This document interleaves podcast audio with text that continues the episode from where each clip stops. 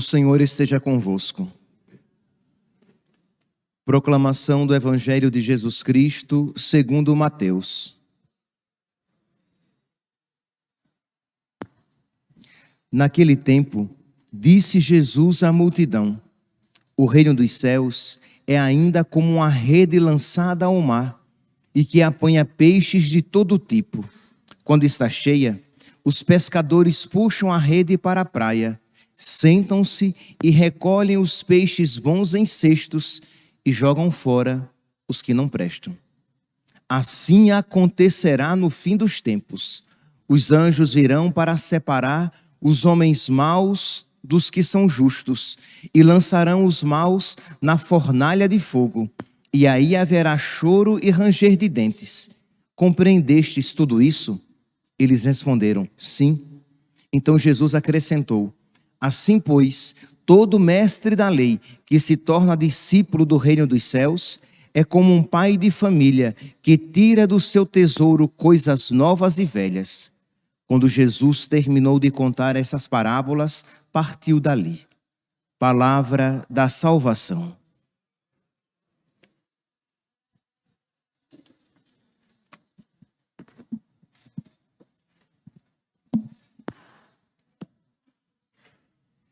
Caríssimos irmãos e irmãs, gostaria de fazer uma leitura conjunta do Evangelho com a primeira leitura de hoje.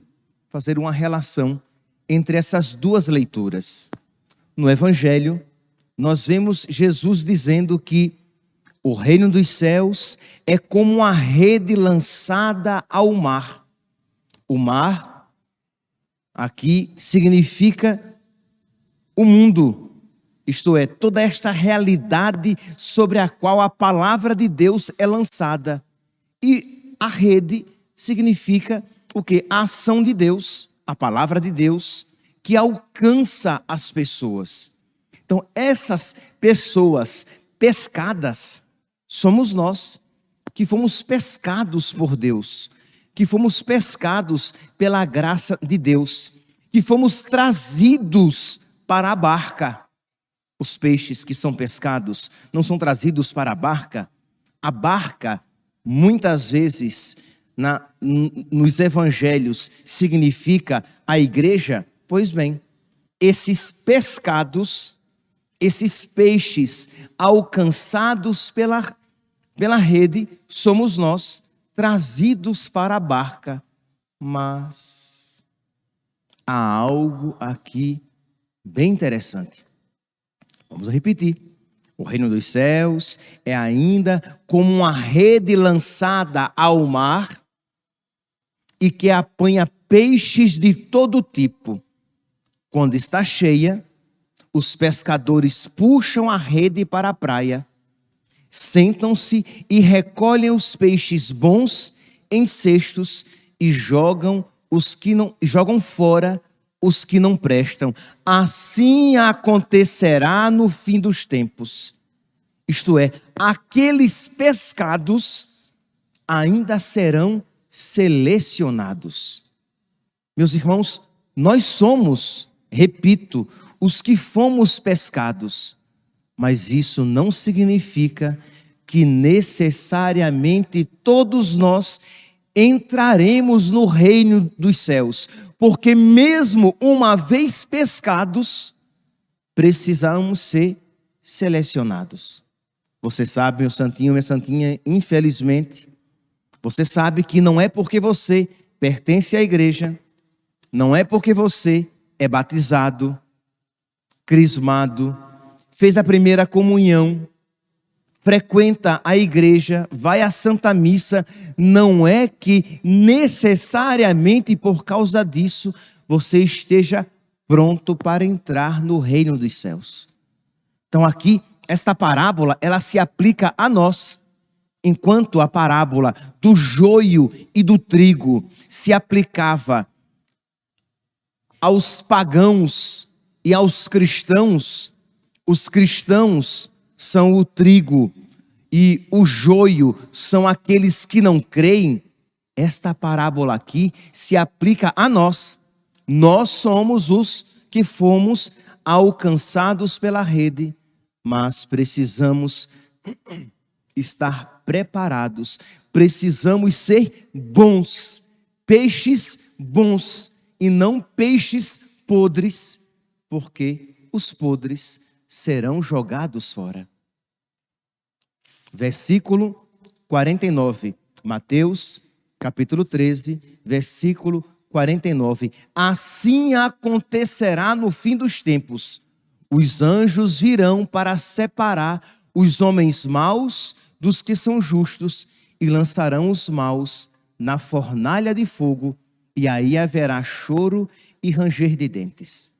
Meus irmãos, se somente esta parábola, talvez, ela pudesse despertar no nosso coração um medo, um temor, uma angústia, porque, meu Deus, você pode olhar para o seu coração agora e ver que existe maldade no seu coração. E, meu santinho, se você for sincero, você verá. Todos nós aqui, a começar pelo padre que está celebrando, todos nós aqui, os que estão sentados aqui nos bancos da igreja, os que acompanham pelas redes sociais, os que virão a ouvir esta homilia, se você for sincero e olhar o seu coração a partir da luz de Deus, você verá que no seu coração existe maldade, existe apego, existe pecado, existe egoísmo, existe preguiça. Se não existem todos estes pecados, existem alguns desses pecados. Mas infelizmente, pecados existem. Coisas más existem. Aí então, diante desta parábola que diz que os peixes podres, que os homens maus serão lançados fora, serão lançados na fornalha de fogo, de fogo ardente, você pode dizer: meu Deus, eu estou perdido então, porque há maldade e pecado no meu coração. Mas você lança o olhar então para a primeira leitura de hoje retirada do capítulo 18 do profeta Jeremias. Lembra que eu falei que ia fazer uma leitura conjunta? Pois bem, diz aqui que o profeta diz que a palavra de Deus foi dirigida ao profeta. Profeta estava nos seus afazeres normais, estava em casa, ou na sua oração pessoal, nós não, não sabemos, mas diz apenas que a palavra de Deus veio a ele e diz: Levanta-te e vai à casa do oleiro, e ali te farei ouvir as minhas palavras. E diz que o profeta docilmente saiu e foi à casa do oleiro. Ele não sabia o que Deus iria falar, mas Deus disse: Levanta-te e vai à casa do oleiro e ele foi. E disse que quando chegou à casa do oleiro, aqui seria interessante se nós soubéssemos o que é, assim, como é o trabalho de um oleiro, né? O oleiro é aquele que faz vasos de, de cerâmica, de, de barro. Então ele tem ali, eu acho que a palavra é essa, o torno sobre o qual o barro é posto e ele vai movimentando aquele torno e vai modelando o barro com, com, com as suas mãos. E diz então que o profeta Jeremias foi lá à casa do oleiro e ficou vendo aquele trabalho. Então, versículo terceiro: fui à casa do oleiro e eis que ele estava trabalhando, é isso mesmo, está aqui, ao torno. Quando o vaso que moldava com o barro se avariava, se entronchava, né, ficava feio, ficava desproporcional, diz então que ele recomeçava de novo, que ele começava a fazer um, um vaso novo com aquele mesmo barro. E aí Deus fez com que o profeta ouvisse no seu coração uma palavra. Fez-me ouvir a palavra do Senhor. Acaso não posso eu fazer convosco como este oleiro? Isto é, assim como o oleiro reconstrói a partir do, do barro deformado, o oleiro faz um outro vaso, um vaso novo, um vaso belo, um vaso perfeito. Assim Deus faz com Israel e assim Deus faz conosco. Isto é, Ele pode moldar um novo coração. Lembra que eu falava no início da, da homilia? Olhe para o seu coração e você muito provavelmente verá que você é um peixe podre. Isto é, que existe maldade no seu coração, de que você não é justo, de que você não é santo, mas ao invés de você se desesperar, você vai suplicar a misericórdia de nosso Senhor. A oração coleta de hoje, não sei se vocês sabem, né? apenas um, uma curiosidade. Eu amo esta décima sétima oração da liturgia. Né? É uma. Não me vem bem aqui a cabeça, mas eu acho que é a que eu mais gosto. É aquela da qual eu, eu mais gosto, que diz assim: Ó oh Deus, sois o amparo dos que em vós esperam, e sem vosso auxílio, ninguém é forte, ninguém é santo. Sem a ajuda de Deus, ninguém é justo. Sem a ajuda de Deus, seremos todos vasos deformados. Sem a ajuda de Deus, seremos todos peixes podres, prontos a serem lançados fora, a serem queimados. Sem vossa ajuda, ninguém é forte, ninguém é santo. Redobrai, aí vem a súplica, redobrai de amor para conosco. Primeiramente, eu reconheço a minha miséria, a minha fraqueza, a minha debilidade, mas agora eu me lanço confiantemente, confiantemente na misericórdia de Deus e digo: redobrai de amor para conosco, para que, conduzidos por vós, usemos de tal modo os bens que passam, para que possamos abraçar os que não passam, para que usemos das coisas do mundo, para que alcancemos as coisas do céu. Para que usemos das coisas terrestres para que alcancemos as realidades celestes, para que usemos as coisas que passam para que possamos abraçar as que não passam. Então, meu santinho, se você olhar para o seu coração e você vir essa maldade, esta podridão, este pecado no seu coração, não se desespere. Suplique a misericórdia de Deus. Reze esta oração, copie esta oração, cole na porta da sua geladeira, no espelho do seu banheiro, na porta do seu guarda-roupa, de modo que você, várias vezes ao dia, durante esta semana, se não durante muito tempo na sua vida, você faça esta súplica: ó oh Deus, sois o amparo, a força, o sustentáculo, a fortaleza dos que em vós esperam.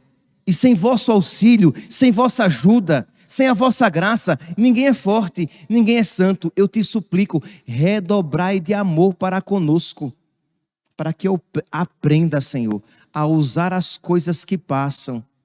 E quais são as coisas que passam? O dinheiro, a saúde, a beleza, o emprego, os amigos, os afetos, para que eu aprenda a usar as coisas que passam, até amar as coisas que passam, mas segundo Deus, de modo que eu não perca o que não passa, de modo que eu não perca as coisas do céu. Então, meus irmãos, se você então, a partir dessa primeira leitura, você se coloca dessa maneira diante de Deus, o seu coração se enche de esperança. Mas é verdade, meus santos, cuidado. Embora a soberania seja de Deus, Ele é o oleiro, a responsabilidade é nossa. Porque ao contrário do barro do oleiro, que não tem vontade própria e se submete com total docilidade às mãos e à vontade do oleiro, este barro aqui que somos nós, não poucas vezes somos resistentes a Deus. Deus é soberano, mas nós somos responsáveis. E se você pudesse repetir copiar também, porque é um chamado à responsabilidade. Porque senão a gente vai e diz: ai, Senhor, o Senhor é o oleiro, eu sou o, o, barro, transforma a minha vida. Ótimo, Deus quer transformar, mas vamos lá, vamos colaborar? Vamos colaborar com a graça? Porque, ao contrário do barro, que não precisa colaborar, ele é barro, ele é inanimado, ele não tem alma. Nós, meus santos, nós temos alma, nós somos animados, nós temos vontade, nós precisamos colaborar. Deus, meus santos, Ele é soberano. Ele é soberano na sua misericórdia salvífica. Ele quer nos salvar e fará de tudo para isso atingir.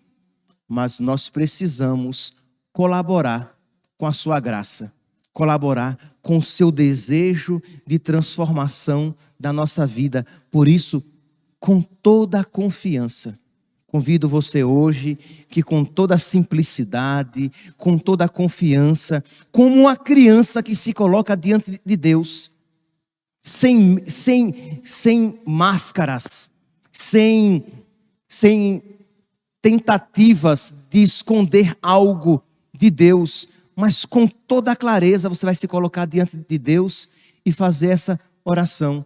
Ó oh Deus, sois o amparo dos que vós esperam. E aí, já nesta frase, mergulhe um pouco. O que é o amparo? É algo que me sustenta, é algo que não me deixa cair, é algo que não me deixa tropeçar. Imagine um velhinho, uma velhinha, né, cheia de dor, cheio de dor, ele não consegue caminhar sozinho. Então vem o filho e ele é o amparo da sua mãe ele é o amparo do seu pai. Ou a criança que é, ainda está aprendendo a caminhar, e se o pai soltá-la, ela vai se esborrachar no chão, mas aí vem o pai e segura as mãozinhas do seu filho, da sua filha, e o pai é o amparo do seu filho, é o amparo da sua filha. Então, com essas duas imagens, do velhinho trôpego da velhinha cansada ou da criança que ainda não sabe caminhar, você vai, vai fazer a sua oração. Ó Senhor, sois o meu amparo. Eu preciso do Senhor, meu Deus. Eu preciso da tua ajuda, meu Deus. E aí você vai fazer a sua oração. Porque senão você faz, você repete esta prece de qualquer jeito e não deixa que ela fecunde a sua alma. Então você, no seu quarto, no quintal da sua casa, na sala da sua casa, de manhã cedinho, antes de todo mundo acordar, ou no final do dia à noite, quando todo mundo for dormir, você vai se derramar na presença de Deus e dizer: Senhor, tu és o meu amparo, tu és o meu sustentáculo, Tu és a minha fortaleza, tu és a minha torre segura, na qual eu posso me esconder. Tu és, Senhor, o meu refúgio, a minha segurança. Ó oh Deus, sois o amparo dos que em vós esperam, e sem vosso auxílio ninguém é forte, ninguém é santo. Meu Deus, se eu não tenho pecado, é por tua graça. E se eu tenho cometido pecados, é porque eu preciso suplicar a tua força, porque sem o vosso auxílio, ninguém é forte, ninguém é santo. Sem o auxílio de Deus, Padre Pio não seria santo. Sem o auxílio de Deus, Santa Gema Galgani não seria nada. Sem o auxílio de Deus, São José não seria coisa alguma. Sem o auxílio de Deus, a Virgem Maria não seria a Rainha dos Santos. Sem o vosso auxílio, ninguém é forte, ninguém é santo. Eu te peço, Senhor, redobrai de amor para comigo, redobrai de amor para conosco, redobrai de amor para com o meu filho, se pelo seu filho você reza e intercede, redobrai de amor para com o meu pai, minha mãe, meu esposo, minha esposa. Eu sei, Senhor, que o Senhor tem concedido a mim e a eles as graças necessárias mas nós somos pecadores e nós precisamos, Senhor, de uma outra porção, de uma porção dobrada da tua graça. Redobrai de amor para conosco, para que, conduzidos por vós, nós tenhamos sabedoria. Para que eu seja um homem sábio, para que eu seja uma mulher sábia, para que eu use as coisas que passam, para que eu ame com sabedoria as pessoas que passam, mas para que eu possa adorar e amar todo o coração a Ti, meu Deus, que não passa, mas que permanece por toda a eternidade. Que Deus, meus santos, nos conceda esta graça, mas que nós, da nossa parte, façamos bem esta oração. Louvado seja nosso Senhor Jesus Cristo para sempre seja louvado.